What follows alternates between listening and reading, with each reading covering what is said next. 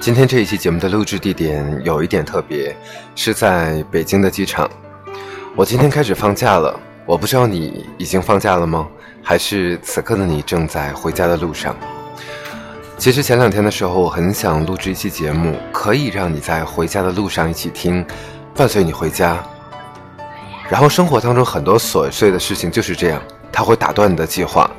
直到我今天站在机场的此刻，我想我应该说一点什么，送给一年奔波劳碌的你，送给满怀期待为新一年的你，当然也送给我自己。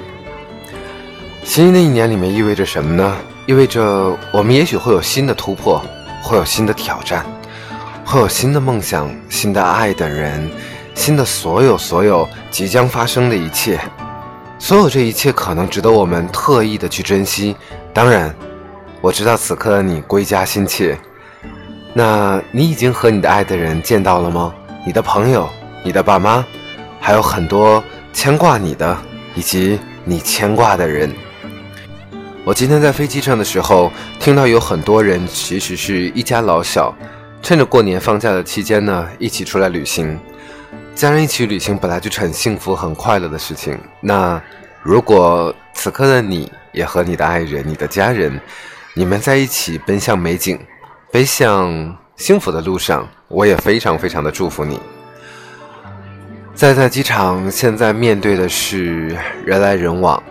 机场其实相对于火车站或者汽车站来说，人流应该已经小了很多吧？可是你还是能看到，在那行色匆匆的人的脸上。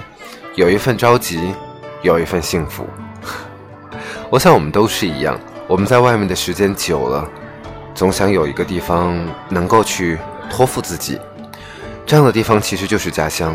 虽然很多时候我们真正的家乡往往一年只能回去一次或者两次，但是每当这时的时候，当别人问起说你要去哪儿的时候，我们都会脱口而出的说：回家。回家就是这么重要。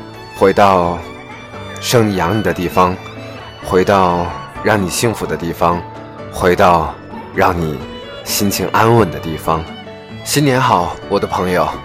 虽然我不知道此刻的你在哪儿，你怎么样听到我的声音，但我都希望新的一年里面你可以幸福顺遂，新年快乐。希望在新的一年里面，我的声音继续可以陪伴着你，而你也可以继续陪伴着我。新年快乐，Happy New Year！